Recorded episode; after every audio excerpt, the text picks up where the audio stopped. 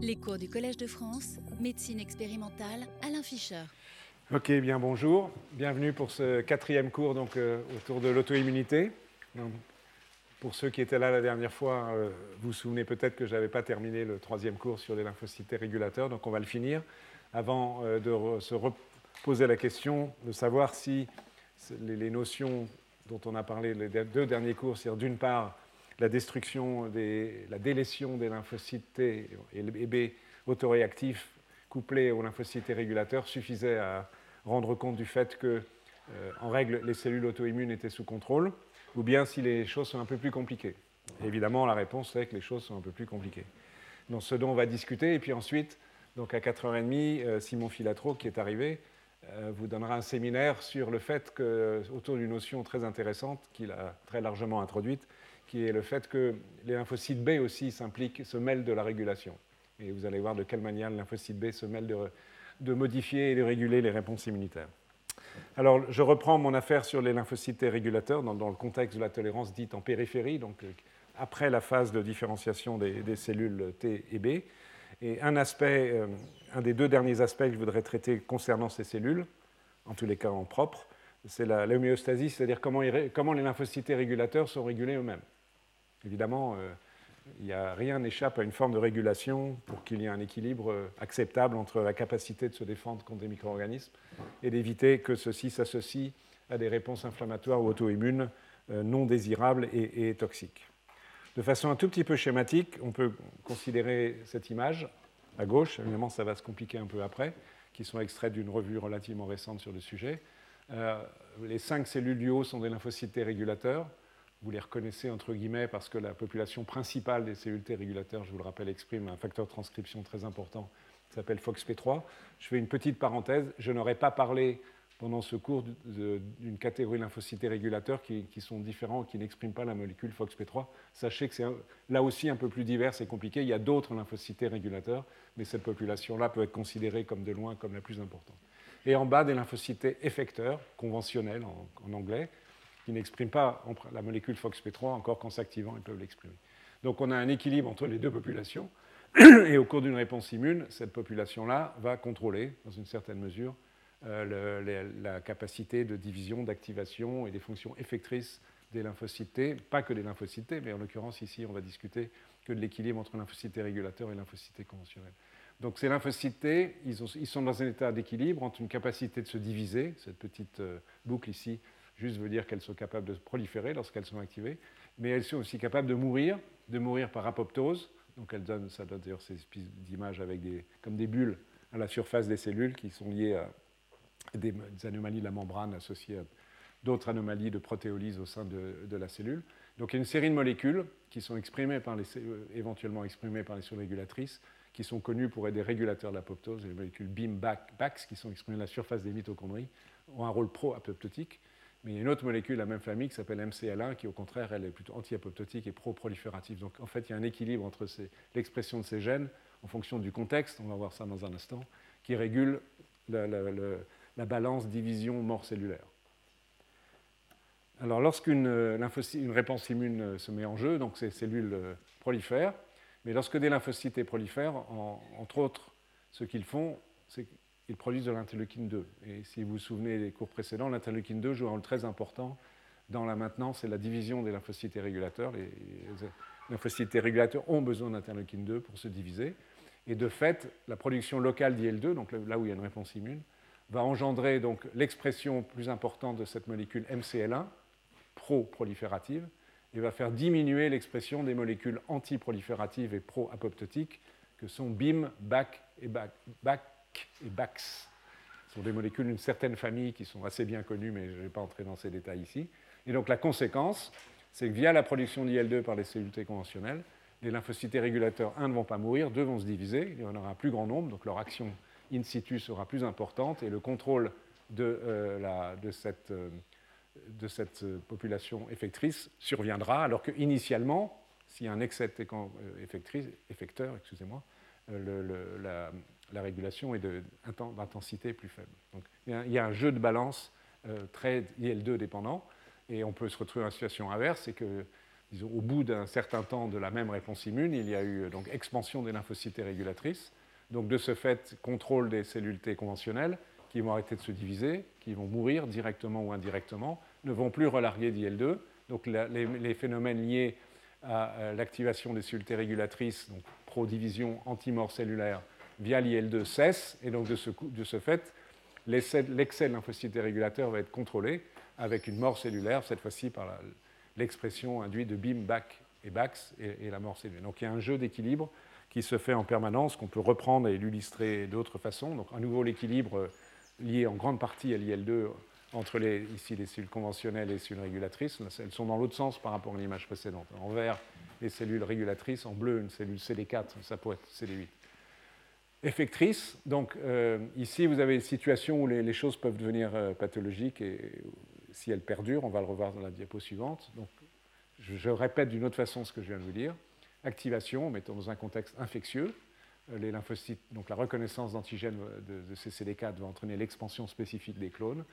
Production d'IL2, donc de ce fait, activation, expansion des cellules régulatrices, contrôle, et donc retour à l'état antérieur avec euh, mort des lymphocytes T directs ou indirects des cellules T conventionnelles et rééquilibrage, puisqu'à nous, ceci indirectement va aussi limiter les cellules T régulatrices. Donc d'une situation à l'équilibre, on va retourner à une situation à l'équilibre.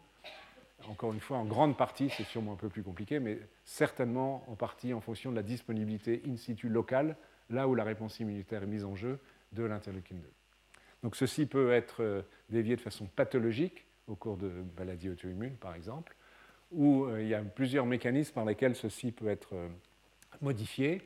Euh, la première, par exemple, ici, peut-être si, pour les, en bleu à nouveau, les cellules effectrices, si les mécanismes de régulation de la production d'IL2 ne sont pas normaux, donc s'il y a un excès de production d'interleukine 2, il va y avoir un excès, il pourrait y avoir un excès d'activation de lymphocytes et régulateurs, donc il y aura un effet qui inhiberait de façon excessive une réponse immune. Et à l'inverse, il peut y avoir le phénomène inverse, qui est qu'il le, y a un défaut de production d'IL2, donc un défaut de mise en jeu des cellules T régulatrices, et de ce fait une expansion de cellules T effectrices qui peuvent être éventuellement euh, auto-immunes pour, des raisons diverses. Il y a un facteur de transcription qui s'appelle IOLOS qui est particulièrement impliqué dans cette euh, régulation de l'IL2 pour une sous-catégorie de cellules effectrices qui sont très importantes dans la réponse inflammatoire, qui sont les TH17, on a déjà à l'occasion parlé. Donc il a été montré qu'il pouvait y avoir, même si le mécanisme premier n'est pas connu, mais des défauts d'expression d'Aiolos qui font que il y a un excès euh, d'inhibition de, la production d'IL2 et donc un défaut d'activation des cellules régulatrices, donc une réponse effectrice excessive. Il peut y avoir euh, le fait que euh, ces cellules produisent en grand excès du récepteur soluble pour l'interleukine 2 qui se fixe sur l'IL2 et donc l'IL2 ne devient plus disponible pour, pour activer les lymphocytes régulateurs qui sont maintenant euh, localisés ici. Enfin, là, ils sont des CD8 activés, mais euh, donc c'est une troisième façon, et, aussi l'expansion liée à l'IL2 des cellules T effectrices cette fois-ci, et non plus régulatrices, peut être excessive. Donc tous ces éléments peuvent être perturbés de façon secondaire au cours de maladies auto-immunes ou inflammatoires, sans qu'on en connaisse le mécanisme précis, mais peuvent éventuellement avoir pour conséquence un défaut de mise en jeu de cellules T régulatrices au cours de ces pathologies mais ceci reste de la notion assez générale. Euh, il y a aussi une autre notion, c'est que cellules régulatrices contrôlent les cellules régulatrices. Donc, pour un mécanisme toujours aussi simple. Et ceci se passe au niveau de la production des cellules régulatrices du thymus, donc celles qui sont produites de façon continue, en principe, au cours de la vie intrathymique. Donc, je vous rappelle qu'au sein du thymus, donc là où sont produits les lymphocytes T, et les cellules T précurseurs, et dans certaines conditions, ces cellules T précurseurs, on a discuté en fonction de l'affinité pour l'antigène, on va d'ailleurs en reparler, vous allez voir tout à l'heure. Euh, ces cellules T sont susceptibles de se différencier en cellules T régulatrices avec l'expression de FOXP3 et d'une série de molécules.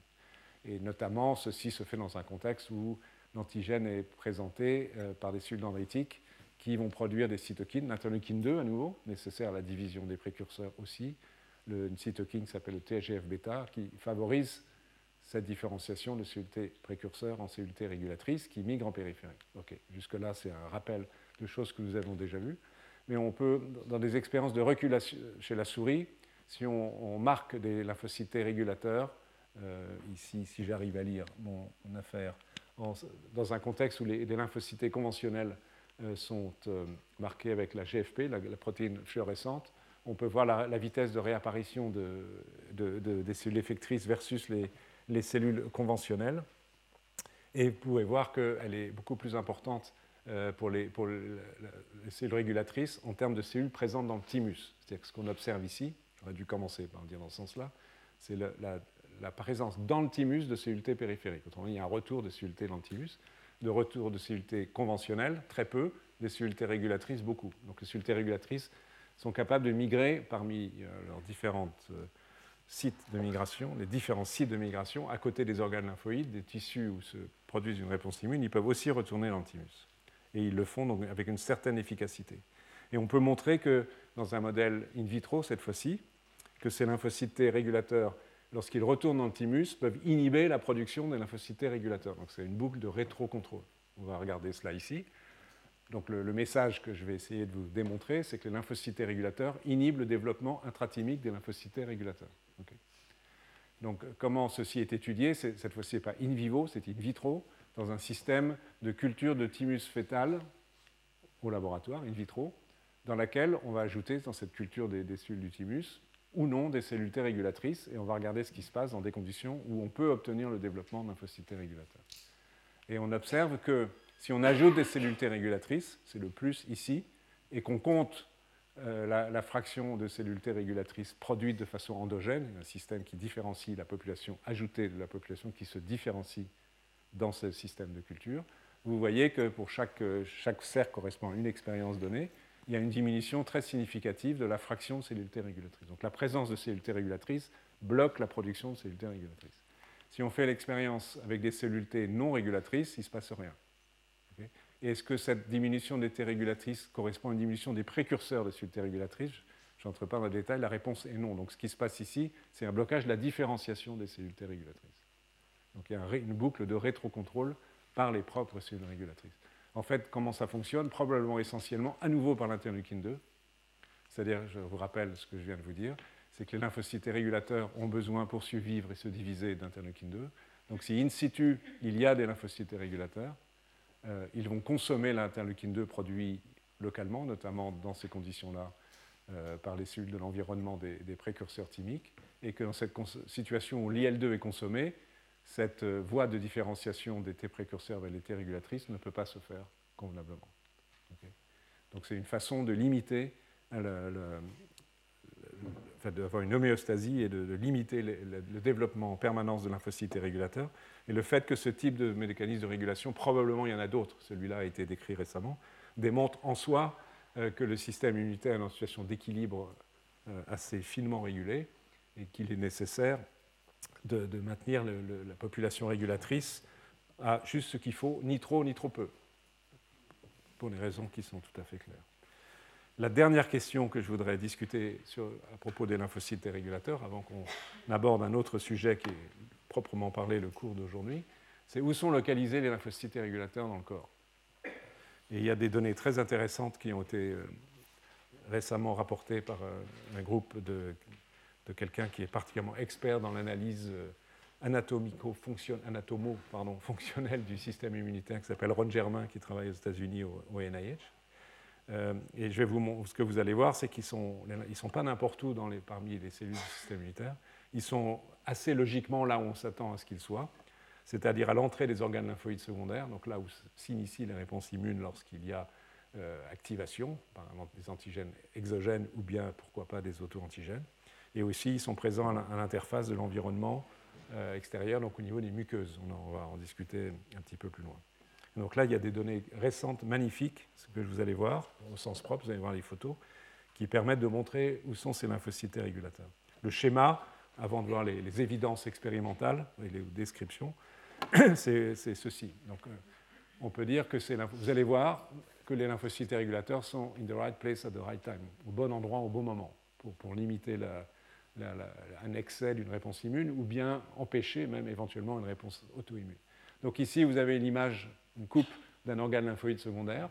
Et euh, en permanence, nous avons des cellules dendritiques donc qui apportent des antigènes, des peptides antigéniques, qui proviennent de la zone de drainage, par exemple de la peau, euh, et qui apportent des antigènes susceptibles d'être reconnus par les lymphocytes T, les lymphocytes B, qui sont dans les zones anatomiques précise au sein des organes lymphoïdes. Donc il y a, une entrée permanente et cette entrée se fait par la périphérie d'organes lymphoïdes, comme vous allez le voir dans une seconde. Donc on a une situation où potentiellement il se passe ceci. Imaginons donc qu'il s'agisse d'une situation de présentation d'auto-antigènes, ce qui est une permanence, parce qu'en permanence nos cellules dendritiques présentent des, des antigènes du soi à des lymphocytes T et incidemment des lymphocytes B. Donc, on a une situation ici où une cellule dendritique présente des antigènes du soi, les cellules effectrices et les cellules régulatrices. Donc, ceci sous-entend, ce qui, vous allez voir, est exact, c'est que là où, cette interaction entre cellules T effectrices et cellules migratrices dendritiques apportant un antigène du soi se produit, au même endroit, anatomiquement, on va trouver les cellules T régulatrices. Donc, on s'attend, et vous allez voir que c'est la réalité, que les deux populations colocalisent et qu'il y a un lien de cause à effet, comme vous allez le voir. Donc, de façon pratique, euh, à nouveau, l'activation, c'est ce que je vous ai dit à l'instant, l'activation de lymphocytes effecteurs est une source d'interleukine 2 qui favorise localement l'expansion des T régulatrices, qui leur donne une, puissance d'action plus forte à travers tous les mécanismes que l'on a discutés là, il y a une semaine et qui vont permettre de contrôler la réponse immune. Donc, le message que je vais vous démontrer ensuite, c'est que l'activation des lymphocytes régulateurs à l'entrée des ganglions lymphatiques, par l'expansion, euh, se fait grâce à l'expansion euh, lié à la production de l'interleukine 2 par les lymphocytes effecteurs au contact et que ceci, in fine, va permettre de bloquer la fonction des cellules effectrices, éventuellement aussi de lymphocytes. Alors, quelles sont les évidences en faveur de cette image? C'est ceci, qui est une prouesse technologique par ailleurs, par une technique qui s'appelle l'histocytométrie, qui combine les techniques de cytométrie de flux, donc qui permettent de, reconnaître des cellules euh, à l'état individuel à l'aide d'anticorps monoclonaux fluorescents, des choses très classiques en immunologie aujourd'hui, et comme vous pouvez le voir, l'anatomopathologie et les marquages. Ici, dans l'exemple de, travail qui a été publié récemment du groupe de Ron Germain, vous avez ici un ganglion lymphatique de, souris. Et euh, vous avez, peut-être vous ne pouvez pas tout à fait lire, parce que c'est écrit en petit ici, mais alors, pour rendre les cellules lisibles, les lymphocytes T ont été modifiés génétiquement, c'est-à-dire qu'on a introduit dans les lymphocytes T régulateurs, dans une souris transgénique, un gène qui code pour la protéine de fluorescence GFP, Green Fluorescent Protein, si bien que dans les conditions d'analyse, les lymphocytes régulateurs apparaissent en vert.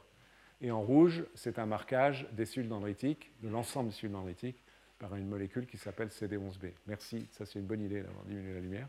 Je pense que vous verrez mieux. Donc c'est intéressant de regarder, c'est ce qui se passe. Donc ça c'est une situation basale. Ici une situation euh, où, il y a une, réponse immune qui, s'enclenche. Nous sommes en périphérie de ce, ganglion. Et vous avez une zone ici où il y a une concentration de cellules vertes, donc de lymphocytes T régulateurs, un plus fort grossissement. Euh, vous voyez ces lymphocytes T régulateurs qui sont en paquet. Donc visiblement, ils ne sont pas distribués au hasard dans le ganglion. C'est une évidence. Pas besoin d'être euh, un très grand immunologiste pour comprendre ça. Et là où deviennent les choses deviennent plus intéressantes, c'est l'image du bas, où cette fois-ci, euh, en bleu, sont marqués, marqués excusez-moi, des lymphocytes dendritiques, donc ici résidents dans l'image du bas, donc qui sont présents à l'état basal dans le ganglion, plus en rouge des, comme c'est indiqué ici, des cellules dendritiques migratrices, donc qui ont d'autres marqueurs, d'autres caractéristiques, dont on sait qu'elles sont arrivées de la périphérie, mettons de la peau par exemple, mais ou de l'intestin, ou des poumons, enfin d'une zone euh, de contact par exemple avec des, antigènes microbiens, ça peut être des antigènes microbiens, mais ça peut être des antigènes du soi. Et vous voyez à ce fort grossissement que la zone où se concentrent en vert les lymphocytes T régulateurs et la zone où se concentrent les cellules dendritiques migratrices. Donc, et, ceci se situe, comme vous voyez, c'est à peu près là, en périphérie de l'organe lymphoïde. Donc, les, lymphocytes, excusez-moi, les cellules migratrices dendritiques présentant l'antigène gagnent l'organe lymphoïde, y pénètrent par la périphérie, et c'est immédiatement à l'arrivée que se situe le contact avec les lymphocytes régulateurs, aussi les lymphocytes effecteurs, on va le voir, et que donc l'action potentiellement régulatrice, on va démontrer que c'est le cas, de ces lymphocytes régulateurs s'exerce et est susceptible de freiner, d'empêcher, ça dépend des cas, la, survenue de la réponse immunitaire. Donc c'est une prouesse technologique, mais apporte une information très intéressante sur le fonctionnement in vivo de ces cellules, dont on peut, analyser des tas de caractéristiques in vitro. Ce n'est pas tout à fait la même chose de voir les choses in vivo. Et on peut aller encore plus loin, ce sont toujours les mêmes techniques de, d'histocytométrie, donc c'est encore un plus fort grossissement ici. En vert, à nouveau, sont les lymphocytes régulateurs. Et euh, ici, la, zone qui est ici, alors vous voyez pas forcément bien, là où sont les flèches blanches, sont la zone où, il y a le contact avec les cellules euh, migratrices. Et on peut montrer que les lymphocytes régulateurs qui sont en paquet, où il y a plus de vert, Évidemment, il y en a un peu partout, les cellules vertes, mais vous voyez qu'ici, il y en a ici, ici, là où il y a les flèches blanches, il y a des lymphocytes régulateurs en fait, qui sont concentrés en clusters, comme on dit. Et si on étudie d'autres marqueurs de ces cellules, des marqueurs en fait, qui démontrent leur activation, la phosphorylation d'un facteur de transcription qui s'appelle STAT5, en fait, qui est activé par l'interleukine 2. Donc P STAT5, ça veut dire STAT5 phosphorylé. Eh bien, il y a un marquage mauve qui se superpose. Et ici, en bleu pâle, ou je ne sais pas trop quelle couleur, euh, une molécule très importante de la fonction effectrice des cellules régulatrices, c'était la 4. Et tout ceci, en fait, se superpose, qu'on peut voir ici. Donc, en fait, non seulement ces, deux, ces deux notions, celle-ci et celle-ci, se combinent pour dire, un, les lymphocytes régulateurs se, retrouvent dans la même zone où arrivent les lymphocytes, excusez-moi, les cellules migratoires dendritiques, et que localement, on peut trouver des lymphocytes régulateurs activés, donc qui sont dans une situation où non seulement ils sont en contact, mais ceci a été induit par euh, une réponse immune, l'IL2, ça c'était la diapo d'avant, donc il s'est passé ce qui est, ce qui est imagé ici. Pardon, j'ai oublié une chose ici, ça c'est une quantification pour l'expression en fluorescence de CTLA4. Euh, vous pouvez voir que le niveau d'expression de cette molécule, on voit mieux que là parce que c'est vrai que l'image en soi n'est pas absolument totalement démonstratrice, mais la quantification est, probante. C'est-à-dire que si on considère les lymphocytes régulateurs en cluster, donc regroupés, là où il y a les flèches blanches, le, niveau d'expression de CTLA4 est à peu près, euh, ce n'est pas une notion euh, régulière normale, mais trois fois plus élevé au minimum que sur les cellules régulateurs qui sont répartis partout. En moyenne, les lymphocytes régulateurs qui sont dispersés dans l'organe lymphoïde ne sont pas activés, tandis que ceux qui sont en cluster sont activés. Donc on a une situation où les, deux convergent. Et on peut montrer que, on va aller encore plus loin, c'est toujours le même papier, le, même travail que je trouve magnifique, c'est que l'activation de ces lymphocytes régulateurs et le, fait qu'ils forment des clusters, qu'on vient de voir, hein, ces images-là, dépend de la présence de lymphocytes T, effecteurs, donc, ce qui permet de, boucler la boucle du schéma que je vous ai montré tout à l'heure. Regardez ce qu'il en est. La, technique, ça devient sur le plan expérimental, c'est une prouesse encore plus importante, parce que pour arriver donc euh, à montrer cela, l'équipe de Ron Germain a utilisé des souris dans lesquelles, à un moment donné, on va induire la mort des lymphocytes effecteurs. Et ceci peut se faire en utilisant des systèmes assez complexes euh, de, souris transgéniques euh, dans lesquels, sous le contrôle d'une enzyme inductible qui peut activer le, système euh, sous l'effet du tamoxifène, qui induit cette enzyme creux qui va couper l'ADN à un certain endroit, ceci fait que le, locus du récepteur T alpha est coupé, et s'il n'y a plus d'expression du récepteur T parce que le gène n'est plus là, la cellule va mourir. Et ceci donc dans une situation où par ailleurs les cellules régulatrices, elles, sont apportées artificiellement, donc évidemment c'est un système ultra artificiel, on peut induire assez rapidement l'ablation, la disparition des T effectrices. Donc on a une situation, il y avait des T effectrices, on traite par le tamoxifène, donc un agent inducteur de la famille des oestrogènes, on induit euh, l'activation de l'enzyme, on, induit une cassure du gène qui code pour le TCR, alpha, on induit la mort des lymphocytes. Et on peut regarder qu'est-ce qui se passe pour ces fameux lymphocytes régulateurs qui, eux, sont toujours là, quand il y a ou il n'y a plus lymphocytes effecteurs. Donc ici, au niveau d'organes lymphoïdes mésentériques, donc les ganglions associés à l'intestin, ici, c'est au niveau de l'iléon, si je me rappelle bien, et ça, c'est l'ensemble des lymphocytes, LN, c'est lymph nodes en anglais, des ganglions lymphatiques, lymphoïdes de l'ensemble du corps. En rouge, euh, vous avez la situation, lorsque les cellules effectrices sont présentes, donc on ne les a pas tuées, vous voyez qu'il y a un certain nombre, euh, un certain pourcentage des lymphocytes régulateurs qui sont regroupés en clusters.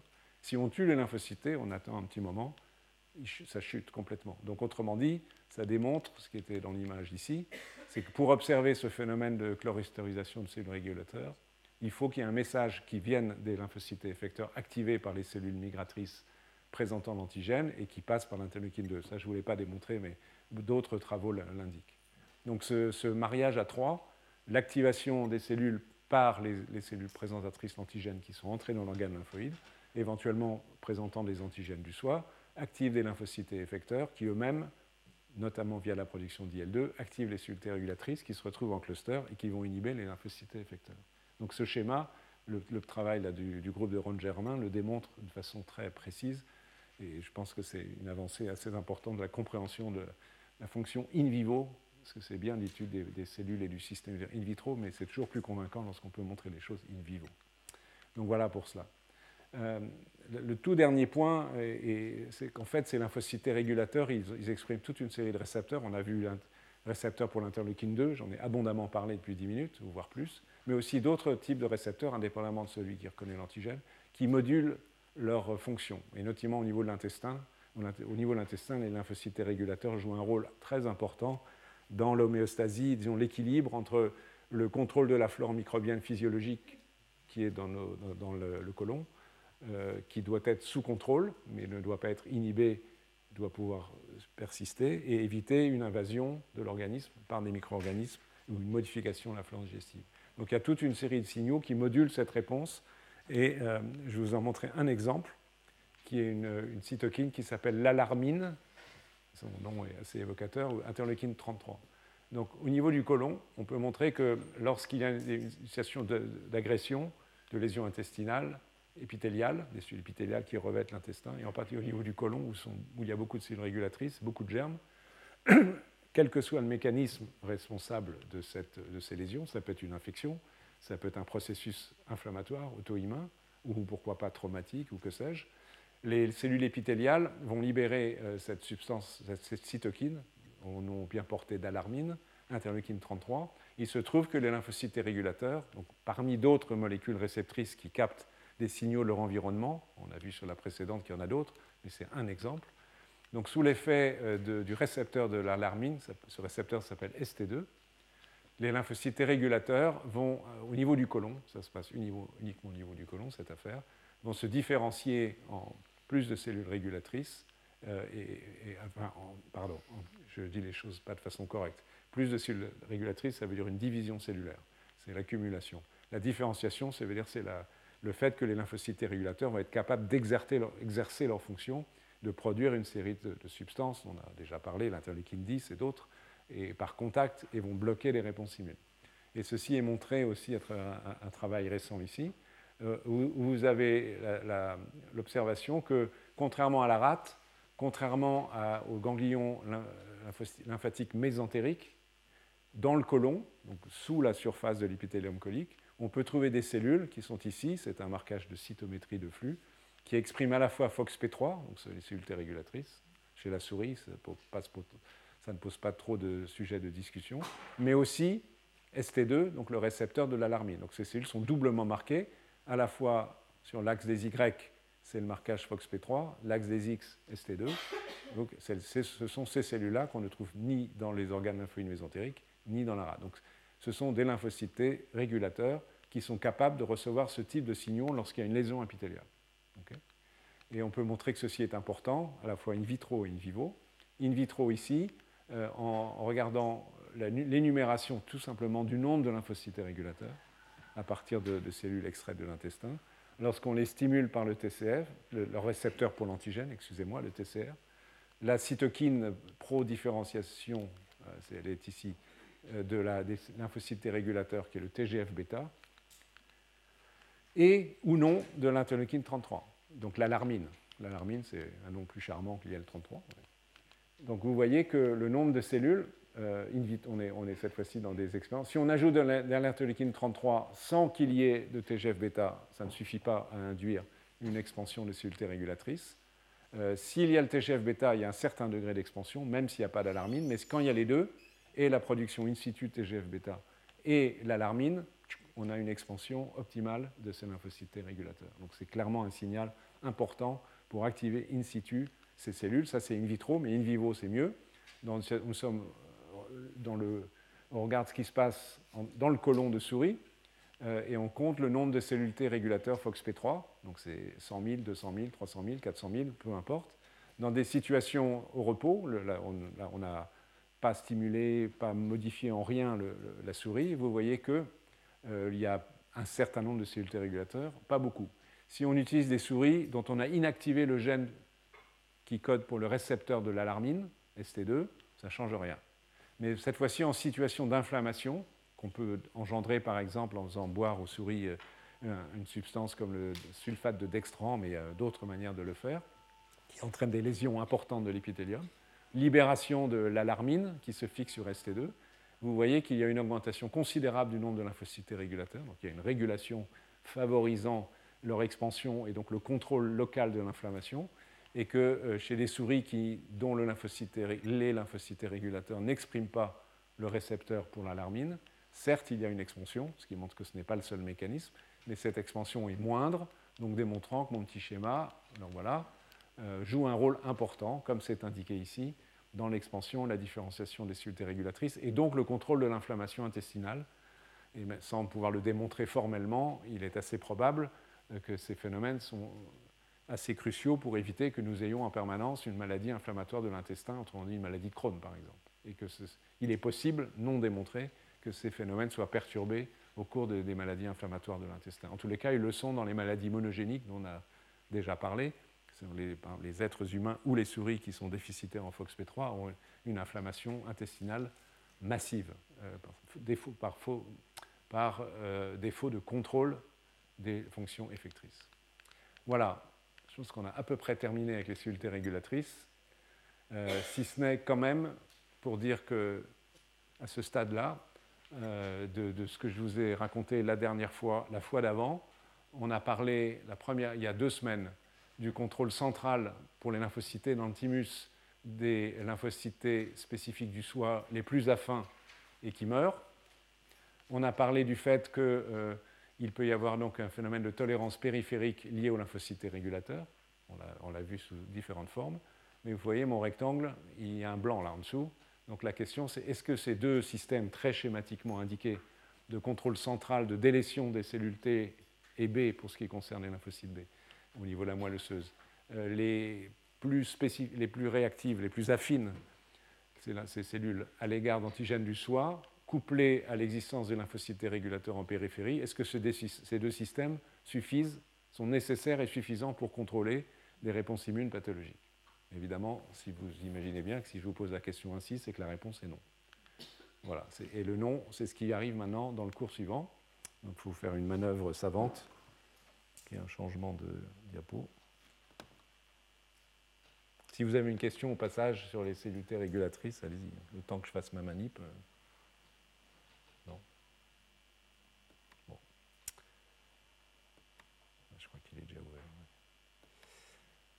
Euh, voilà. Ben voilà. Euh, Est-ce qu'il y a un truc? Ne plus le diaporama. ici. Donc, cette fois-ci, on, discute toujours de contrôle central et périphérique de, de l'auto-immunité. Et on va ajouter un troisième partenaire ou un troisième élément de régulation et le cours se prétend être suite et fin du sujet. C'est un tout petit peu prétentieux parce que c'est sûrement, sûrement pas la fin du sujet. Mais enfin, en tous les cas, c'est certainement une suite et un complément euh, d'information. Donc l'élément supplémentaire que je vais essayer de vous rajouter, c'est la notion d'énergie ou de réostat, c'est-à-dire d'éléments de régulation propres aux cellules du système immunitaire qui en contrôlent le niveau. Et c'est discuter avec vous euh, finalement de qu'est-ce qui relève de la, de délétion centrale des lymphocytes les plus autoréactifs, qu'est-ce qui relève des lymphocytes dérégulateurs, qu'est-ce qui relève de l'énergie, et on va même voir que en fait, les choses sont plus compliquées, c'est-à-dire que ce ne sont pas trois concepts totalement indépendants. Vous allez voir ça dans un instant. Et euh, vous allez voir que même au niveau central, il peut y avoir une intervention des lymphocytes régulateurs. Et est-ce qu'avec tout ça, on peut essayer de construire un modèle global qui rende compte le moins mal possible euh, de la complexité du contrôle des cellules auto-immunes? Donc c'est ce dont on va parler euh, jusqu'à la fin de ce cours, avant de s'intéresser aussi donc, à un élément supplémentaire, comment les lymphocytes B eux-mêmes sont impliqués dans la régulation des réponses immunitaires. Donc je reprends une diapo que je vous ai déjà montrée euh, quatre ou cinq fois, c'est-à-dire l'idée qu'une partie de la réponse à ce type de questions peut être apportée par des études de maladies humaines rares ce sont des maladies monogéniques où la mutation d'un gène provoque un déséquilibre euh, du système immunitaire, en l'occurrence des maladies auto-immunes. Donc tout ce qui est rayé, on l'a déjà vu, donc ne vous inquiétez pas, on ne va pas en reparler. Juste pour rappel, pour resituer le contexte, cinq mécanismes connus que l'on peut définir à partir de maladies monogéniques, mécanismes de contrôle des réponses auto-immunes, euh, le défaut de sélection négative des précurseurs lymphocytaires, la production excessive d'interféron type 1, qui est une affaire assez particulière dont on a parlé avec Yannick Crow il y a quelques semaines, le défaut d'apoptose lymphocytaire, dont on a parlé aussi en périphérie, le, les lymphocytes régulateurs, je n'y reviens pas, et il peut y avoir un cinquième mécanisme responsable de maladies auto-immunes chez l'homme, rares, graves, euh, par mutation d'un seul gène, qui sont des défauts d'un rhéostat, donc d'un système qui contrôle, entre guillemets le rhéostat, mais qui contrôle le niveau d'activation d'un lymphocyte, T ou B, et qui peut euh, faire qu'éventuellement un lymphocyte peut être présent en étant incapable de s'impliquer dans une réponse immune. Il ne meurt pas, il est présent, mais il est inactif, et que l'on qualifie d'anergique. Donc à nouveau, ces cinq mécanismes ne sont pas redondants, puisqu'il suffit qu'un des cinq soit perturbé pour que euh, surviennent les pathologies immunes sévères. Donc il existe un certain nombre de molécules connues dans le système immunitaire pour avoir un rôle régulateur euh, des réponses immunes et faire en, sorte que les cellules soient présentes mais peu ou pas fonctionnelles. Il y a une classe de protéines dont je ne vais pas vous parler, qui sont les protéines SOX, SOCS, qui, qui inhibent, régulent l'action des cytokines pro-inflammatoires. On ne va pas en parler plus, mais sachez qu'elles existent. Il n'y a pas de maladie génétique connue, donc on ne sait pas chez l'homme, en tous les cas, jusqu'à quel point elles sont importantes. Par contre, ce qui est en rouge ici, sont des molécules dont les, dont les mutations des gènes sont associées à des pathologies auto-immunes, soit chez l'homme, soit chez la souris, de façon naturelle. Donc il y a des protéines qui sont impliquées dans la dégradation d'autres protéines par ubiquitination. Peut-être vous vous en souvenez, il y a deux cours, je crois, je vous ai parlé de la protéine A20, qui est celle du milieu de l'image ici. Cette protéine A20, elle joue à la fois dans le contrôle d'immunité innée et l'immunité adaptative, et elle, contrôle les, voies de signalisation d'un facteur de transcription qui s'appelle NF-kappa et en entraînant la dégradation de protéines très importantes de cette activation, on bloque l'activation d'un NF-kappa mais aussi bien dans l'immunité innée qu'adaptative. Et je vous avais dit qu'il y avait des très très rares patients qui étaient déficitaires en A20 et qui avaient une maladie auto-immune inflammatoire absolument épouvantable, parce que tous les systèmes, il y en a beaucoup, euh, d'effecteurs du système immunitaire au sein du système immunitaire qui dépendent d'NF-kappa sont anormalement activés. Il y a deux autres exemples dont on ne reparlera pas plus, c'est juste pour situer le contexte. Une molécule s'appelle ITCH, c'est une haute ubiquitine ligase, c'est-à-dire que c'est une protéine qui est impliquée dans la dégradation, donc dans le contrôle de la survie de protéines. Et cette protéine ITCH, elle est exprimée notamment dans les lymphocytes T, et sa fonction, c'est de dégrader les protéines du récepteur T pour l'antigène, ainsi que des protéines impliquées dans la signalisation en dessous du récepteur T pour l'antigène. Donc, quand ITCH est présent, il va faire en sorte que cette molécule, elle va faire en sorte qu'au sein des lymphocytes, il y a un certain niveau d'expression des récepteurs pour l'antigène, un certain niveau d'expression des protéines de signalisation. Et si Itch est déficient, il y a une surexpression de récepteurs pour l'antigène et une surexpression des protéines de signalisation. Et ceci est associé chez l'homme, ceci a été observé de façon exceptionnelle, mais des patients qui ont un déficit en Itch ont des maladies auto-inflammatoires et auto-immunes extrêmement sévères. Parce qu'il ne leur manque pas de lymphocytes régulateurs, ils n'ont pas d'anomalie de la sélection négative des lymphocytes réactifs à forte affinité pour les antigènes, contre les antigènes du soi au niveau du thymus, mais leur lymphocyte exprime trop de récepteurs, trop de protéines de signalisation, donc fonctionne trop bien. Et s'ils fonctionnent trop bien, cela induit des réponses auto-immunes compte tenu de l'équilibre très fragile entre auto-immunité et réponse exogène. Chez la souris, il n'y a pas de maladie humaine, mais c'est un modèle naturel de enfin naturel, c'est pas tout à fait exact, de, souris dont on a induit des maladies génétiques par mutagenèse, par l'aise de substances chimiques. Une équipe australienne a montré qu'une protéine s'appelle ROCKIN, qui est également impliquée dans la dégradation de, protéines par ubiquitination, par le défaut de ROCKIN, entraîne une auto-immunité sévère. Donc ça, c'est donc des protéines qui, qui, jouent un rôle dans le contrôle du niveau des réponses immunes, et donc qui font que les lymphocytes sont plus ou moins activables en jouant sur la dégradation des, protéines importantes dans la signalisation. Et puis il y a des protéines régulatrices qui directement jouent dans le contrôle des réponses immunes. Une, on en a déjà parlé, c'était la 4, qui est très importante pour les lymphocytes régulateurs, mais qui est aussi exprimée par les lymphocytes effecteurs, et même un peu par les B, je crois, semble-t-il. En tous les cas, les tous les lymphocytes. Donc ce n'est pas uniquement une molécule importante des lymphocytes qui régule la réponse immunitaire d'autres cellules, c'est une euh, molécule qui est impliquée dans le contrôle de chaque lymphocyte effecteur. Donc les déficiences en CTLA4, elles existent chez l'homme et elles provoquent une lymphoprolifération massive de lymphocytes T et lymphocytes B associée à une auto-immunité, à nouveau par ce défaut de contrôle intrinsèque, en plus en partie d'un défaut des cellules régulatrices.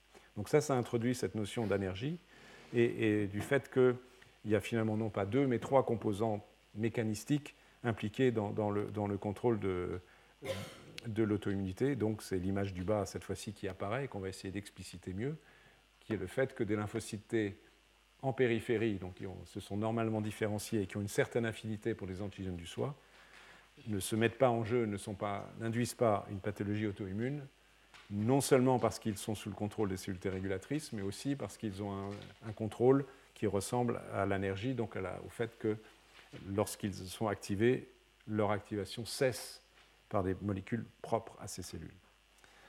ceci pour relier cette euh, discussion à, l'intégration des mécanismes de contrôle, il faut euh, aussi discuter le fait, l'observation, qui, était mieux décrite ces derniers temps, parce qu'elle est un tout petit peu contre-intuitive, qui en fait, c'est que nous avons dans notre sang, dans notre périphérie, dans notre corps, plein de lymphocytes T autoréactifs, et aussi pas mal de lymphocytes B autoréactifs. Ce qui est contre-intuitif, parce que nous avons tous appris, euh, et si vous lisez les livres d'immunologie qui datent d'il y a quelques années, vous, avez, vous allez lire ce que je vous ai raconté abondamment, que les lymphocytes autoréactifs à haute affinité sont éliminés dans le thymus, et donc en gros en périphérie, dans les organes lymphoïdes, etc., dans ce qui circule dans le sang chez l'homme, etc., il n'y a peu ou plus de lymphocytes T autoréactifs. Et cette notion est inexacte. Euh, nous sommes pleins de lymphocytes autoréactifs.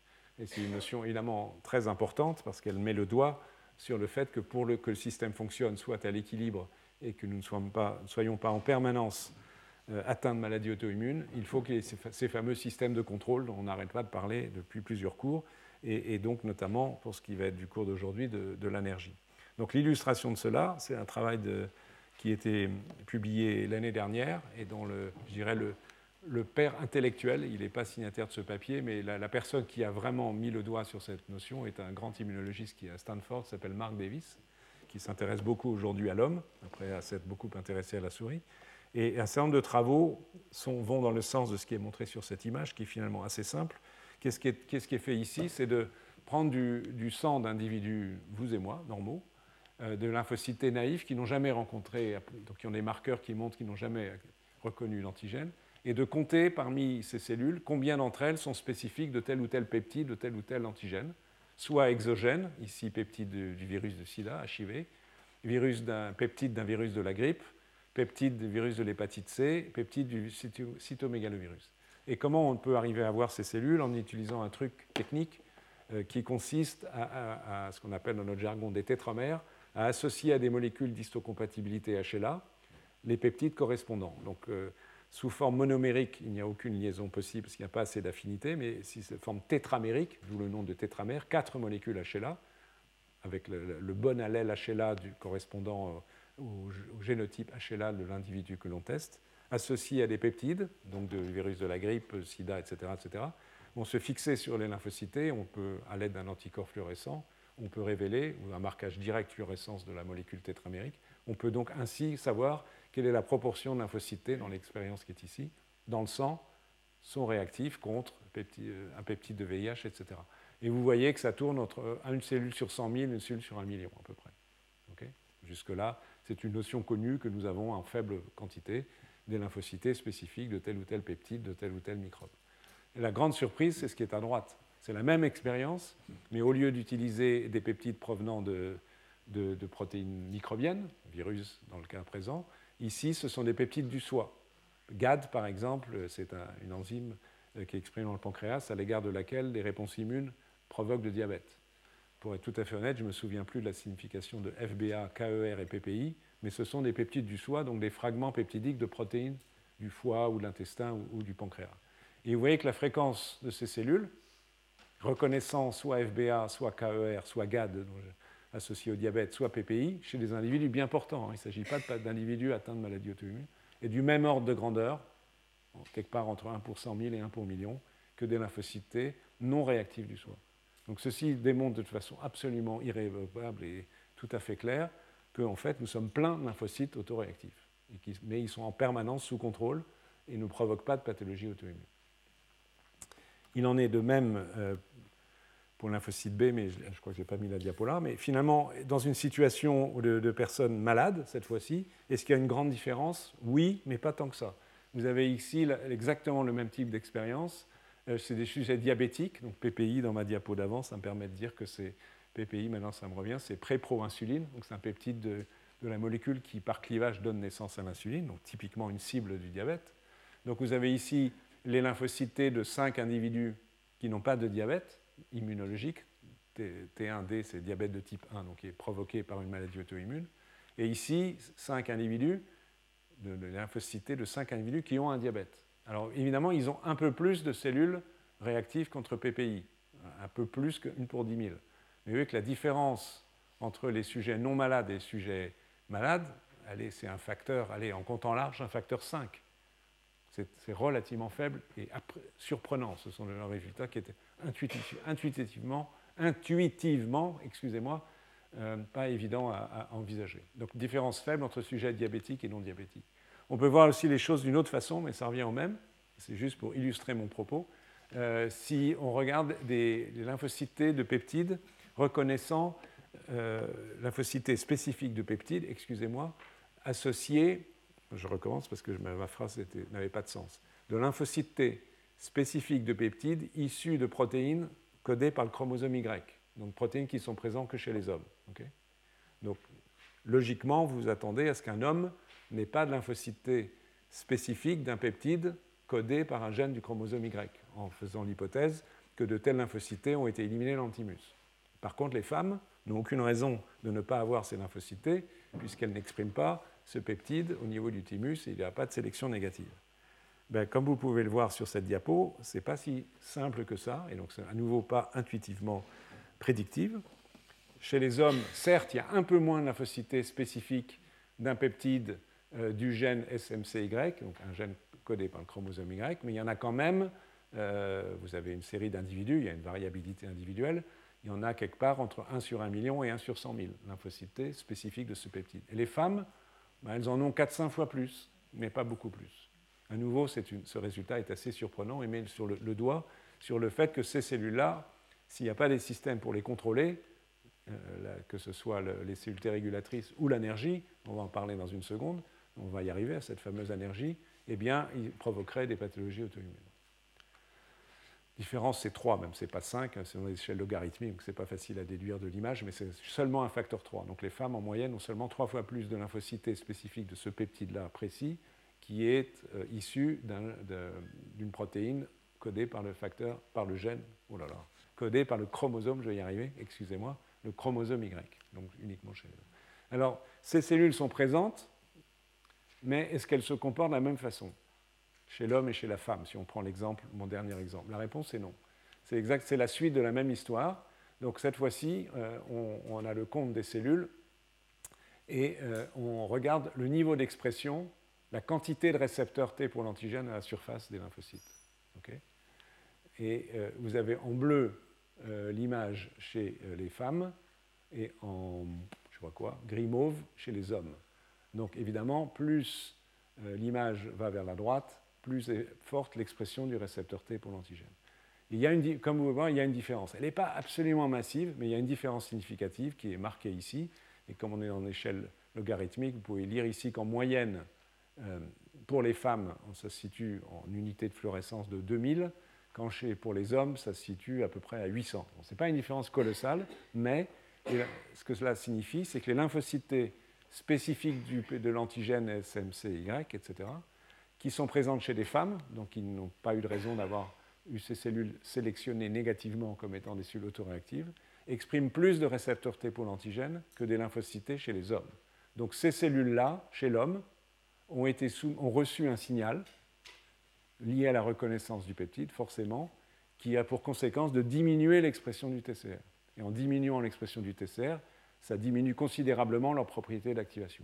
Donc c'est un des phénomènes de l'énergie, il y a, d'autres phénomènes qui interviennent, c'est entre guillemets tout simplement diminuer le nombre de récepteurs à la surface des cellules. S'il y a moins de récepteurs, la probabilité d'activation des cellules est moindre. Ça, c'est intuitivement compréhensible. Donc c'est un des phénomènes qui rend compte du fait que malgré, si on revient même aux antigènes du soi ici, parce que la situation est la même, euh, même à nombre égal de cellules, ces cellules-là sont moins activables parce qu'elles sont énergiques, ou en tout cas elles ont une moindre capacité d'activation, parce qu'elles expriment moins bien le récepteur T pour l'antigène. Donc il y a des phénomènes de régulation intrinsèques aux cellules qui se sont produits.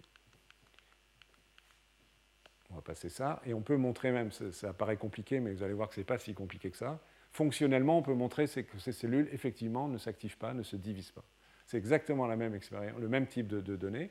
Euh, vous avez ici, euh, on, va comparer la situation de lymphocytes T qui sont réactifs du soi, contre le soi, contre des peptides du soi, contre, versus des lymphocytes T qui reconnaissent des antigènes exogènes. Et encore une fois, virus de la grippe, cytomégalovirus, etc., etc.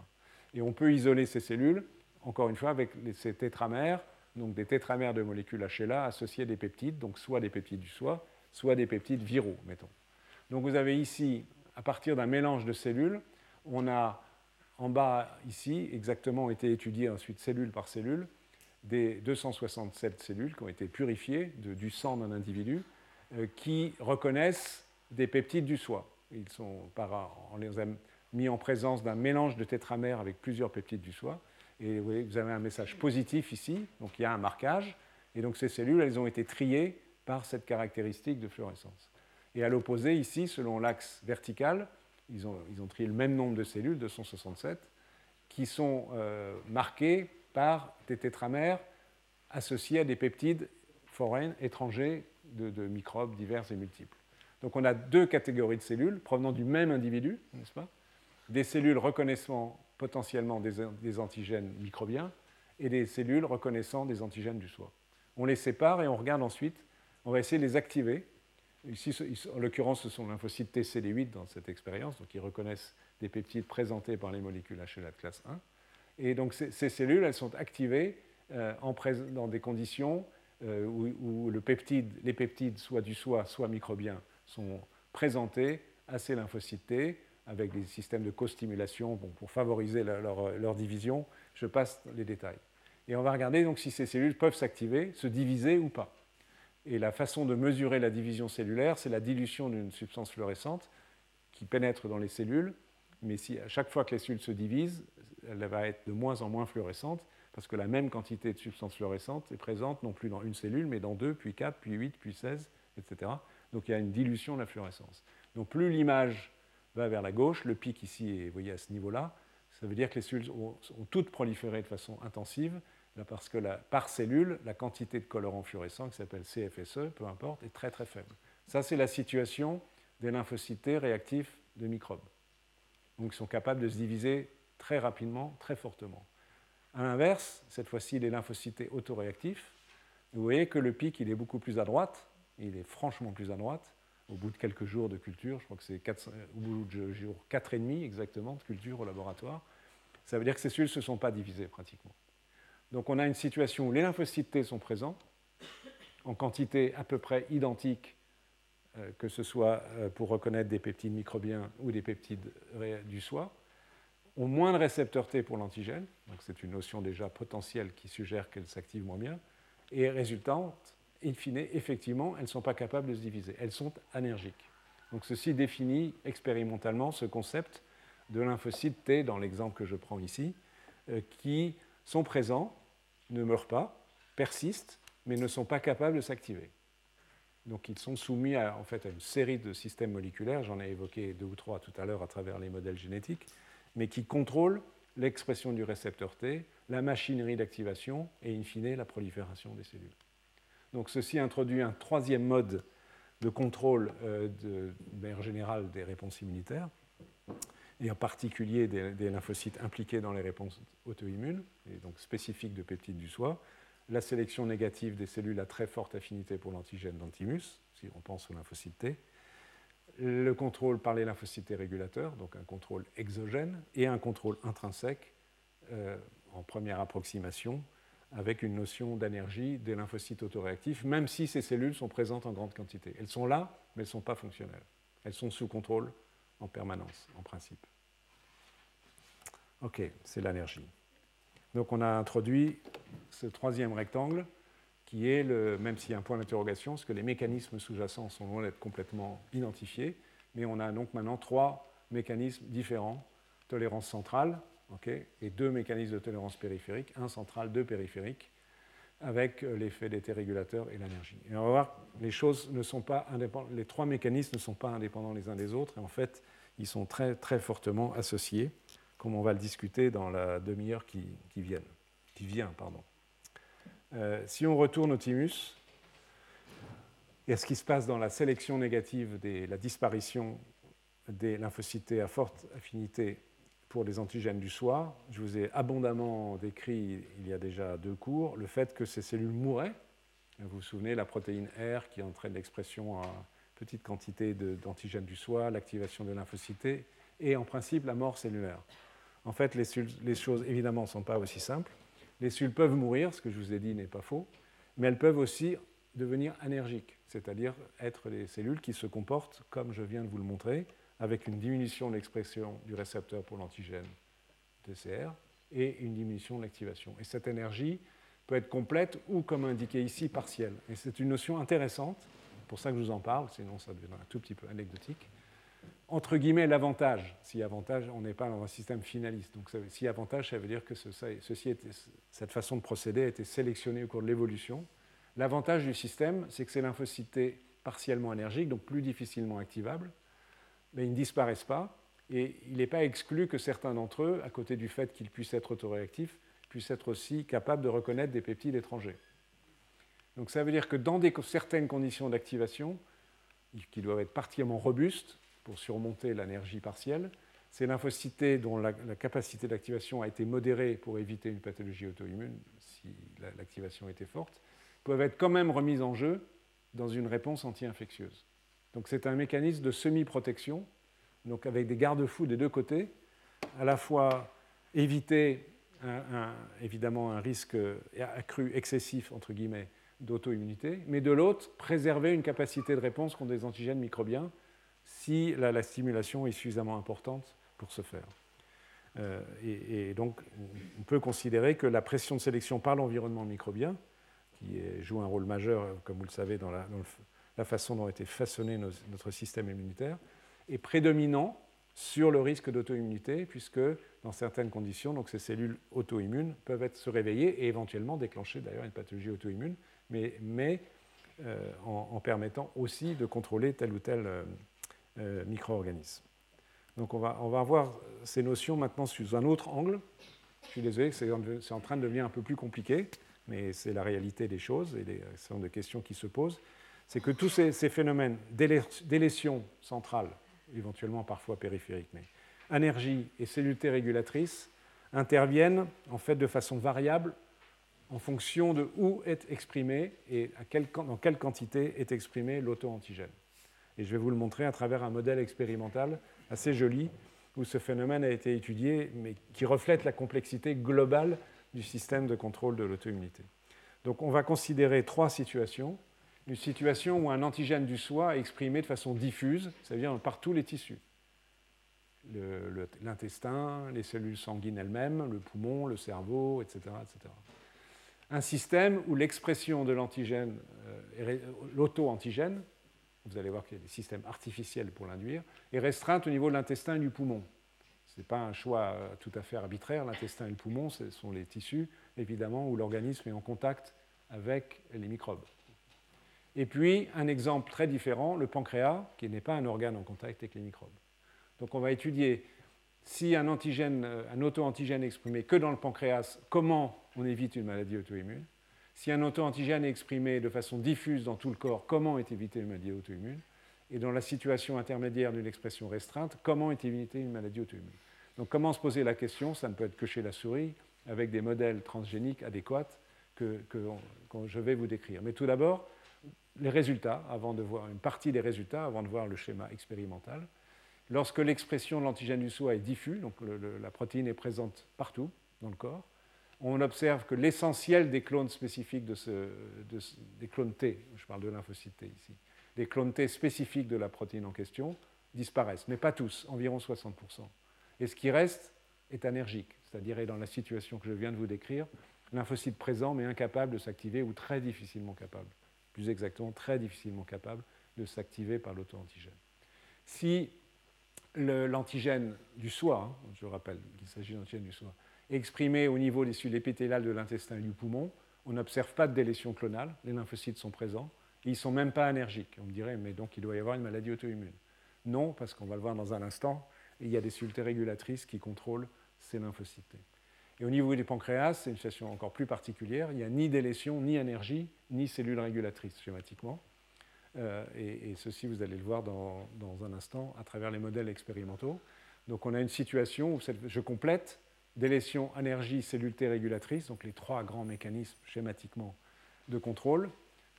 Dans un contexte, je me répète, mais pour essayer d'être, j'espère, à peu près clair, expression diffuse de l'antigène du soi, délétion de la majorité des clones, persistance de certains clones, mais ils sont énergiques, et pas d'évidence claire de cellules T régulatrices spécifiques du même antigène du soi. En tous les cas, dans le modèle expérimental que je vais vous montrer dans un instant. Expression restreinte à l'intestin ou au poumon, pas de délétion, pas d'évidence de délétion, de disparition des cellules auto-réactives, pas vraiment d'énergie, ce qui est une surprise, d'où le point d'exclamation, mais par contre, présence de lymphocytes régulateurs qui rendent compte du fait qu'il n'y a pas de maladie auto-immune, physiologiquement. Et là, on arrive à une situation assez curieuse. Au niveau du, si l'antigène du soi est exprimé que au niveau du pancréas, ces îlots de Langerhans, pas de délétion, pas d'énergie, pas de cellules régulatrices, et pourtant pas de maladie auto-immune. Donc on peut éventuellement discuter, selon une notion qui date déjà de quelques, un certain temps, 10-15 ans, peut-être que ces antigènes sont ignorés, c'est-à-dire qu'il n'y a pas de contact physique possible entre les lymphocytes euh, autoréactifs et les cellules présentant l'antigène. Mais les choses ne sont pas si claires que ça. En tous les cas, je vais vous montrer maintenant quelques données expérimentales qui, euh, qui permettent d'arriver à ce tableau et qui montrent, c'est ça le point que je veux illustrer ici, qui montre qu'il n'y a pas de contrôle simple de l'auto-immunité qui dépend de nombreux paramètres, et en particulier donc, du lieu d'expression des auto-antigènes sur le plan physiologique, même s'ils peuvent être aussi exprimés en thymus en petite quantité, comme on l'a vu euh, dans un cours précédent. Alors comment on peut faire ce genre d'affaires? Comment on peut arriver à ce type de résultats? Évidemment, et c'est une critique immédiate que l'on peut faire à ce type d'expérience, mais on ne peut, pas être autrement, c'est à travers des systèmes hautement expérimentaux et artificiels. Donc, dans le cas euh, de ce que je vais vous montrer, les, chercheurs ont étudié la réponse de lymphocyte CD4 chez la souris, donc à l'égard de peptides du soi présentés par les molécules d'histocompatibilité de classe 2. Et ils ont, ils ont, de façon assez astucieuse, ils ont choisi une protéine qui est elle-même qu'on utilise en transgenèse, qui est la protéine creux, qui est une enzyme qui coupe l'ADN. Mais là, on n'utilise pas la protéine creux en fonction de sa capacité de couper l'ADN, mais en tant que protéine antigénique. Donc les souris expriment creux, soit dans tous les tissus, ça va être un modèle où l'autre creux devient un auto-antigène puisqu'il est présent à l'état euh, constitutif dans les, chez ces souris, donc ça devient un antigène du soi, une protéine du soi, pardon. Donc creux est présent dans toutes les, toutes les cellules. En utilisant un promoteur adéquat, on peut obtenir cela. Soit on fait exprimer creux que au niveau du poumon ou de l'intestin, soit au niveau du pancréas. Ça apparaît ici. Donc euh, c'est à nouveau un résumé de, discuter de tout ce que je viens de, vous dire, avec les données qui arrivent. Expression diffuse de creux, on a une délétion partielle, on a une énergie, pas de lymphocyte régulateur, et on peut qualifier que la tolérance à l'égard de creux est solide, parce qu'il y a peu de lymphocytes autoréactifs et qui sont, euh, on n'arrive pas à les activer. Si l'expression de creux dans le modèle expérimental, la critique, elle est là aussi, c'est un seul antigène testé. Est-ce que ce qui est vrai dans ce modèle est vrai pour d'autres? Cela nécessitera d'autres expériences. Mais en tous les cas, le modèle est intéressant. Si l'expression est restreinte au poumon, à l'intestin et mettons à la peau, on n'a pas de délétion, pas d'énergie, mais des cellules régulatrices, donc une tolérance plus fragile, puisqu'il y a un seul système de contrôle. Et un tissu isolé comme le pancréas, peut-être qu'on a une situation d'ignorance, donc simplement les lymphocytes T autoréactifs ne sont pas en situation de voir, de reconnaître leur, leur, peptide du soi, parce qu'il n'y a pas de mise en contact physique, soit interviennent d'autres mécanismes qu'on ne connaît pas aujourd'hui. Alors sur plan expérimental, quelques données pour euh, illustrer ceci. Donc il faut que vous habituiez, parce qu'il y a avoir 4-5 diapositives qui utilisent le même système, on utilise ici des promoteurs tissus spécifiques pour l'expression de creux. Donc euh, souris transgénique dans lequel l'expression de creux est sous le contrôle d'un promoteur qui a comme conséquence que seul le pancréas va exprimer la protéine creux, RIP, c'est le nom du, du, gène, du promoteur du gène qu'on utilise à expression pancréatique spécifique. On peut utiliser, donc pour le poumon, c'est le, le promoteur du gène CC10, peu importe les noms, c'est juste pour vous expliquer le système. Pour l'intestin, c'est le promoteur du gène de la viline, qui est une protéine des cellules épithéliales, et un promoteur ubiquitaire lorsqu'on veut que creux soit exprimé partout. donc on a ici euh, cinq types de souris, des souris sauvages contrôle, des souris euh, dont l'expression de creux a été induite sélectivement dans le pancréas, c'est la deuxième ligne ici, des souris dont l'expression de la protéine creux est induite spécifiquement dans le poumon, des, quatrièmement des souris dont l'expression de la protéine creux est induite sélectivement dans l'intestin, et des souris dont l'expression de la protéine creux est ubiquitaire. Et on va compter combien il y a euh, de lymphocytes thymus, ici, dans la rate et l'organe lymphoïde, qui reconnaissent creux.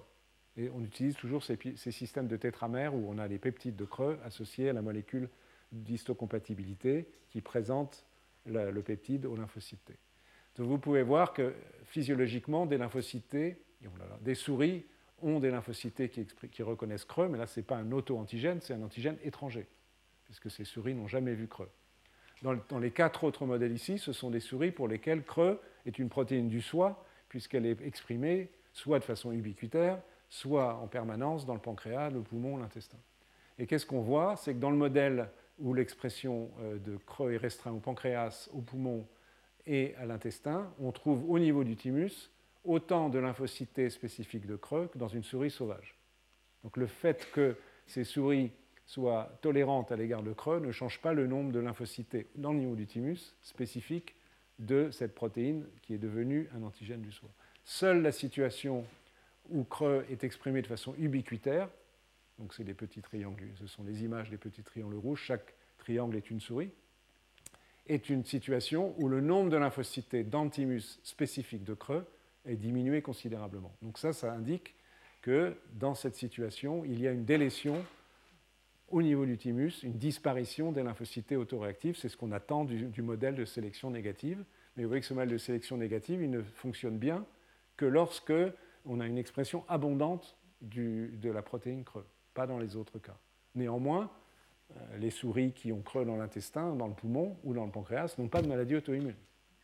Qu'est-ce qui se passe au niveau de la rate et des organes lymphoïdes, donc là où s'effectuent les réponses immunitaires le, résultat est le même, donc ce qui est a priori surprenant. Pratiquement pas dans les euh, souris qui expriment creux de façon ubiquitaire, pratiquement pas de lymphocytes spécifiques de creux. La plupart ont été délétés, enfin 60%, on a vu tout à l'heure. Mais vous voyez bien ensuite que si vous regardez les cercles verts, les carrés noirs, les cercles noirs et les triangles noirs, les résultats sont les mêmes. Il y a autant de lymphocytes spécifiques de creux dans des souris pour lesquelles creux est un antigène étranger que des, des souris pour lesquelles creux est un antigène du soi exprimé dans le pancréas, dans les poumons ou dans l'intestin.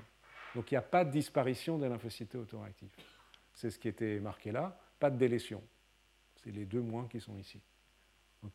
c'est ce que montrent ces images. Maintenant, c'est la démonstration expérimentale de ce que je vous ai indiqué tout à l'heure. Donc, ce sont des travaux qui ont été aussi publiés relativement récemment et, qui, montrent la complexité de, la tolérance au soi en fonction du lieu d'expression de l'auto-antigène. Mais on peut aller plus loin. Après avoir regardé le nombre de lymphocytes, c'est de savoir s'ils s'activent. Donc, on entre dans la fonction des cellules. Et c'est exactement la même analyse. Euh, on a ici en vert les souris sauvages, en noir euh, carré les souris dont creux est exprimé uniquement dans le pancréas, en c'est quoi des losanges ce truc là oui. des losanges des souris dont creux est exprimé uniquement au niveau des poumons comme c'est marqué là. Ensuite les triangles dans l'intestin. Et en rouge les, souris qui expriment creux dans tout, tout l'organisme. Et donc cette fois-ci on compte les cellules T spécifiques de creux mais avant, après activation. C'est-à-dire en présence, ici, on immunise les souris avec le peptide de creux dans un adjuvant. Donc on, les vaccine contre creux et on voit si on déclenche une réponse immune. Donc ça va permettre de savoir si les lymphocytes qui sont présents sont capables de s'activer, d'être impliqués dans une réponse immunitaire. Chez la souris sauvage, comme c'est logique, il y a le nombre de lymphocytes spécifique de creux après vaccination augmente d'un facteur 25. C'est une réponse immune classique contre un antigène étranger. Chez la souris qui exprime creux au niveau du pancréas, même chose. Donc ça, ça témoigne que non seulement il n'y a pas eu délétion des lymphocytes autoréactifs, ils sont là, mais ils sont activables, normalement, de la même façon que les lymphocytes spécifiques, la même protéine, dans une souris sauvage. Donc ce qui montre, ce qui était marqué là, c'est qu'il n'y a pas d'énergie au niveau des cellules T dans un contexte où cette protéine est exprimée dans le pancréas. Bien que ce soit un auto-antigène, il y a des lymphocytes auto-humains et ils sont activables, ce qui rend les choses plus difficiles à comprendre. Euh, pardon, j'étais Si on est au niveau du poumon, euh, et au niveau de l'intestin, les résultats sont les mêmes. Il y a un peu d'activation, mais vous voyez que le nombre dans les mêmes conditions expérimentales, le nombre de lymphocytes spécifiques du peptide de Creux va augmenter d'un facteur 6, alors que dans la souris sauvage, c'est 25. Donc il y a une énergie partielle. Ces cellules peuvent s'activer, mais moins bien que dans une souris sauvage. Donc il y a un mécanisme de contrôle en place, et pas complet. Et dans le contexte euh, où il y a très peu de lymphocytes autoréactifs, parce qu'il y a une délétion dans le thymus, dans le contexte des souris qui expriment creux partout, les cellules résiduelles peuvent s'activer un peu. Donc il y a un mélange de délétion et d'énergie. Donc les choses ne sont jamais complètement simples. On peut regarder les choses d'une autre façon. Là, on a regardé l'expansion des cellules lors de la réponse immunitaire. Et à droite, même schéma expérimentaux, même lignée de souris, on regarde leur capacité, à ces lymphocytes T, de produire une cytokine très importante des réponses immunes, on en a déjà parlé, qui s'appelle l'interleukine 17, donc qui est un témoin de l'activation des cellules T dites TH17. Donc s'il y a la production d'IL-17, ça veut dire que ces lymphocytes sont capables d'une réponse immune inflammatoire et potentiellement pathogénique. Donc conditions d'immunisation, les mêmes. Cette fois-ci, vous voyez, on ne remonte pas les contrôles, que les cellules T sauvages immunisées, vaccinées in vivo produisent de l'IL-17. Un certain, vous voyez, 20 et 30% des cellules spécifiques de creux produisent de l'IL-17 le contexte des lymphocytes T d'une souris qui exprime creux dans le pancréas, donc euh, qui, n'ont pas de diabète et qui, sont saines, donc qui contrôlent leur auto-immunité potentielle, même niveau d'expression de L17, donc qui confirme que ces cellules sont présentes, s'expandent et produisent des cytokines pro-inflammatoires. Par contre, dans le contexte des, souris dont la protéine creux est exprimée exclusivement dans le, poumon ou l'intestin, les lymphocytes qui s'expandent un peu produisent il y a très peu, il y en a un tout petit peu, mais très très peu de lymphocytes qui soient capables de produire l'IL-17, qui confirme ce concept d'énergie partielle. Ces lymphocytes, ceux qui sont là, il y en a un certain nombre, sont, médiocrement capables de s'expandre et encore moins bien capables de produire la cytokine, impliqués in vivo dans une réponse immunitaire. Et dans le contexte final où l'expression de creux est ubiquitaire, en rouge, vous voyez qu'à nouveau, les quelques lymphocytes présents qui sont partiellement capables de proliférer ne sont guère capables de produire de, l'interleukine 17, donc on a une situation aussi d'énergie. Donc ceci permet de démembrer fragment par fragment les, différents facteurs qui sont impliqués dans le contrôle de l'auto-immunité, avec une énigme résiduelle, encore une fois, qui est la situation où la protéine creux est un auto-antigène du pancréas, puisqu'il n'y a aucun système de protection mis en évidence par ces expériences. Donc ceci reste une énigme. Euh, et donc, euh, néanmoins, euh, si on regarde l'énergie à travers l'expression du récepteur T pour l'antigène, je vous ai dit tout à l'heure que c'était un des bons critères qu'on pouvait utiliser pour visualiser qu'un lymphocyte T n'était pas capable de s'activer, était énergique. Je vous ai pris l'exemple chez l'homme des lymphocytes spécifiques d'un peptide d'une protéine codée par le chromosome HY chez l'homme, donc il doit y avoir évidemment une tolérance à la guerre des protéines codées par HY. le niveau d'expression du TCR chez toutes ces souris, sauf pour les lymphocytes des souris qui expriment creux partout. Vous voyez que c'est diminué. Donc ça, c'est entre guillemets une vraie énergie, enfin dans la façon dont les immunologistes ont défini l'énergie. Dans les autres cas, y compris chez les lymphocytes des souris qui expriment creux au niveau du poumon ou de l'intestin, ces deux-là, avec le niveau d'expression du récepteur, c'est autour de 1 comparé au sauvage, est normal. Donc les résultats précédents, le défaut fonctionnel n'est pas une résultante du défaut d'expression du TCR. Ce sont d'autres mécanismes de contrôle qui sont mis en jeu. Donc même au sein de cette notion de concept d'énergie, on peut subdiviser les, mécanismes entre ceux qui régulent, excusez-moi, l'expression du récepteur T pour l'antigène et ceux qui régulent les fonctions effectrices induites par l'activation liée à la reconnaissance de l'auto-antigène par les récepteurs T pour l'antigène. Donc les notions deviennent un peu plus compliquées, mais c'est la réalité, une partie de la réalité expérimentale euh, de, la façon dont sont contrôlés des, des auto-antigènes. Et en fait, on peut même montrer ensuite donc qu'il y a aussi un rôle pour les lymphocytes régulateurs dans certaines conditions. Euh, donc cette fois-ci, on regarde les lymphocytes régulateurs de ces souris. Donc toujours les mêmes modèles. Vous pouvez voir chez la souris sauvage des lymphocytes régulateurs euh, spécifiques de creux. On est toujours dans le même modèle. Il y en a un petit peu. Dans les souris où creux est exprimé dans le pancréas, c'est pareil. Il n'y a toujours rien de mis en évidence, aucune différence. Mais vous voyez, là, c'est absolument explicite pour le poumon, dans une moindre mesure pour l'intestin, c'est-à-dire quand creux est exprimé sélectivement dans le poumon ou l'intestin, il y a plein, beaucoup plus, en tous les cas dans le poumon c'est manifeste, de lymphocytes régulateurs spécifiques. Donc le mécanisme de contrôle ici, et l'énergie observée, le défaut de fonction, ce n'est pas finalement un, problème intrinsèque des lymphocytes autoréactifs, c'est le contrôle par les lymphocytes régulateurs. Pour dans ces deux cas-là. Pas dans le cas euh, des souris dont euh, creux est exprimé de façon ubiquitaire. Vous voyez qu'il n'y a pratiquement pas de cellules régulatrices. Il n'y a pas de cellules effectrices, mais il n'y a pas de cellules régulatrices.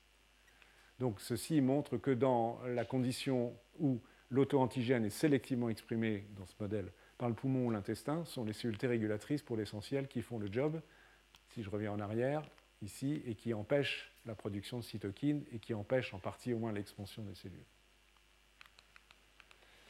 Et ici, on peut montrer que ces cellules T régulatrices euh, sont vraiment responsables parce qu'on peut manipuler ces souris et détruire les cellules régulatrices. Donc un élément de complexité supplémentaire. Et si on fait ça et qu'on regarde la fréquence de cellules T autoréactives, donc ce qui est intéressant, c'est de regarder le poumon et l'intestin, où il y a beaucoup de cellules T régulatrices. Si on, si on dérègle, ça veut dire qu'on a fait une manipulation génétique, je ne vais pas entrer dans les détails, qui tue les cellules régulatrices.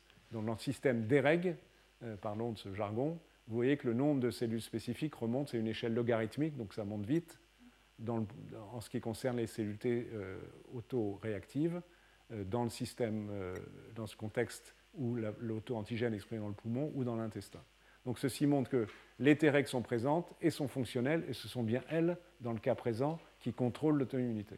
Vous voyez comment on peut, étape par étape, même si c'est un peu difficile, je suis désolé, mais on peut arriver à, dans un modèle expérimental donné, à décortiquer le rôle respectif de chacun des phénomènes de, contrôle des réponses immunitaires.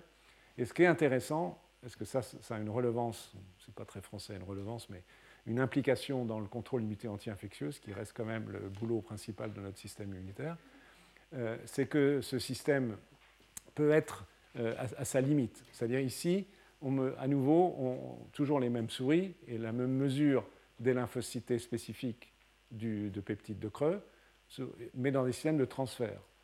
Et euh, on peut montrer que si on injecte des lymphocytes régulateurs de souris qui expriment creux dans le poumon ou l'intestin, donc c'est ici, on transfère les lymphocytes, ceux-là, hein, les lymphocytes régulateurs qui sont présents dans les souris qui expriment creux dans le poumon, on les, injecte à des souris sauvages. Et vous voyez que ça fait baisser à peu près d'un facteur 10 euh, dans cette euh, expérience, on fait baisser d'un facteur 10 le nombre de T spécifiques de creux. Donc ces T régulatrices, in vivo, on peut les transférer elles fonctionnent. Et idem si ce sont ces, cellules-là, donc celles qui sont extraites d'une souris dont creux est exprimé au niveau de l'intestin. Donc ces cellules sont fonctionnelles, mais, et ça c'est le point intéressant ici, c'est que si on répète cette affaire et qu'on immunise les souris multiplement, il y a un échappement aux cellules régulatrices. Petit à petit, ce n'est pas montré sur cette diapo, mais on verrait réapparaître en quantité plus importante les cellules euh, qui sont euh, spécifiques de creux.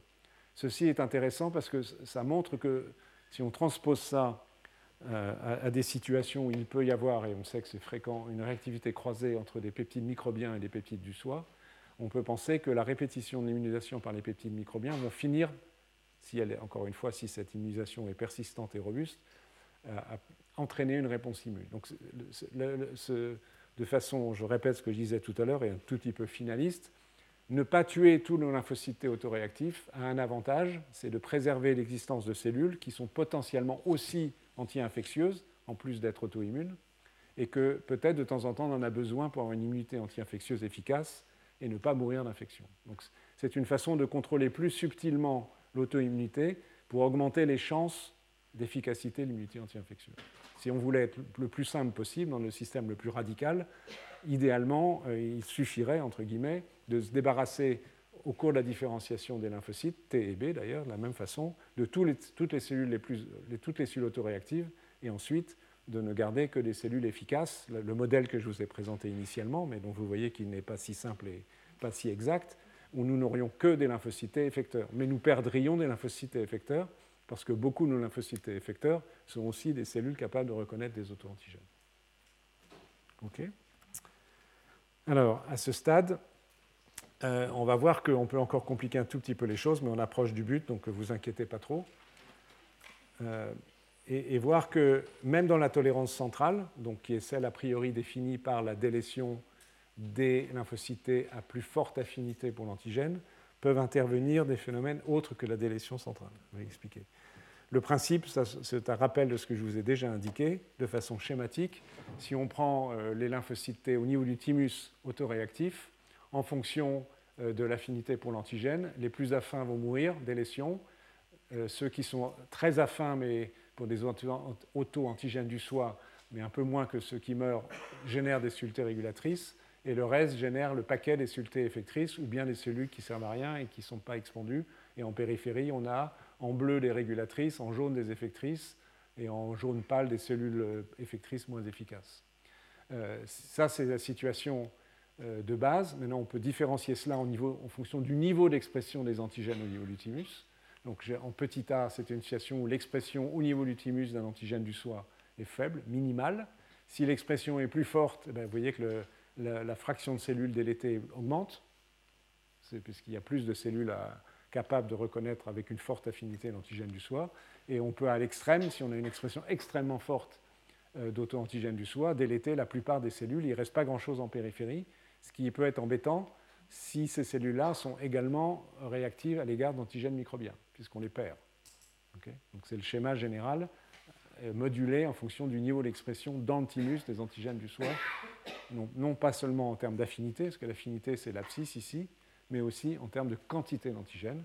Et ceci, c'est un résumé d'un autre travail euh, qui a été fait ici, où ces auteurs ont généré 14 modèles différents de souris qui expriment le même antigène du soi totalement artificiel, à nouveau, ce sont des constructions euh, génétiques. Et l'antigène du soi, c'est une protéine, on a déjà parlé pour d'autres raisons, c'est la green euh, fluorescente protéine, donc cette protéine verte qui fluoresce en vert. ce qui permet de la suivre, c'est très pratique puisque si on illumine les cellules euh, au laboratoire avec euh, une, longueur d'onde adéquate, on va générer une fluorescence verte, donc on peut identifier ces cellules très aisément, y compris in vivo dans les souris. Donc on a des systèmes qui permettent de reconnaître toujours ces fameux tétramères des peptides de GFP associés aux molécules déchets de la classe 2, et puis on peut même reconnaître l'antigène directement par fluorescence. Donc on a, en fonction des, promoteurs, et on ne va évidemment pas entrer dans le détail, on a des situations où on a euh, une expression de GFP très, très, très forte, dans ce modèle-là, jusqu'à très faible.